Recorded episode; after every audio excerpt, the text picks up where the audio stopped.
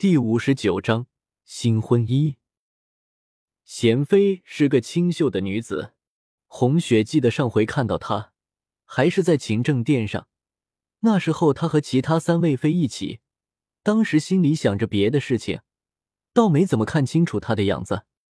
今天一见，只觉得她素颜看起来很是清雅，难怪她住的地方叫清雅殿。如此可人的女子。一定很讨他的欢心吧？想到这里，不觉朝赫连月白看去，见他一副爱怜的模样，看着贤妃，红雪心里泛起一丝酸楚。天佑还不停的说服自己相信他，便开口道：“贤妃妹妹，近几日身体感觉怎样？我已经给太医局的人说过了，妹妹需要什么只管吩咐，好好的保重身子。”然后为皇上生一个白白胖胖的小皇子啊！既然如此，妹妹多谢皇上和姐姐的关心了。贤妃说着，朝皇上或红雪一礼。赫连月白忙把贤妃扶起，以后不用这么多礼，注意好身子最要紧。贤妃闻言，受宠若惊的看着皇帝，激动的差点落泪。臣妾多谢皇上。红雪实在看不下去了。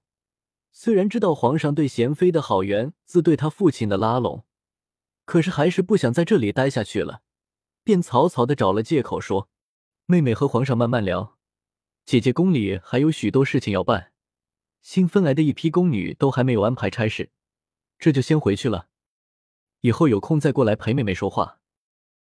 如此，臣妾恭送皇后了。”贤妃这样说着，却并没有行礼。刚才皇上都说了，他以后不用行礼吗？他适应的很真快，只怕昨天晚上的事情就是算计好了的，好让自己这个皇后难堪。红雪微微一笑，嘱咐他照顾好自己，云云，然后只身一人回了凤坤宫。红雪前脚回到房中，赫连月白后脚跟了进来。小红，我原以为你不在意这些的，既然你不喜欢他们。以后我不理他们就是了。这几天是我们的新婚，我可不想你为了别的什么不相干的事闷闷不乐。皇上，她怀了你的孩子，这也叫不相干的事？我看她的肚子还没有显怀，如果没猜错的话，应该只有两三个月的身孕。三个月前我还在满心欢喜的在家里待嫁，没想到那个时候皇上却在这后宫中处处风流。红雪不知道自己为什么要说这些话，她虽然心里如此想着，可是她并不像这样说的。她也不知道自己为什么会这说出来。有些话一旦说出来，势必会造成某种伤害。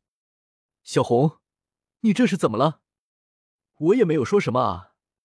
赫连月白一时不知怎么办。皇帝宠幸妃子，是再正常不过的事情啊。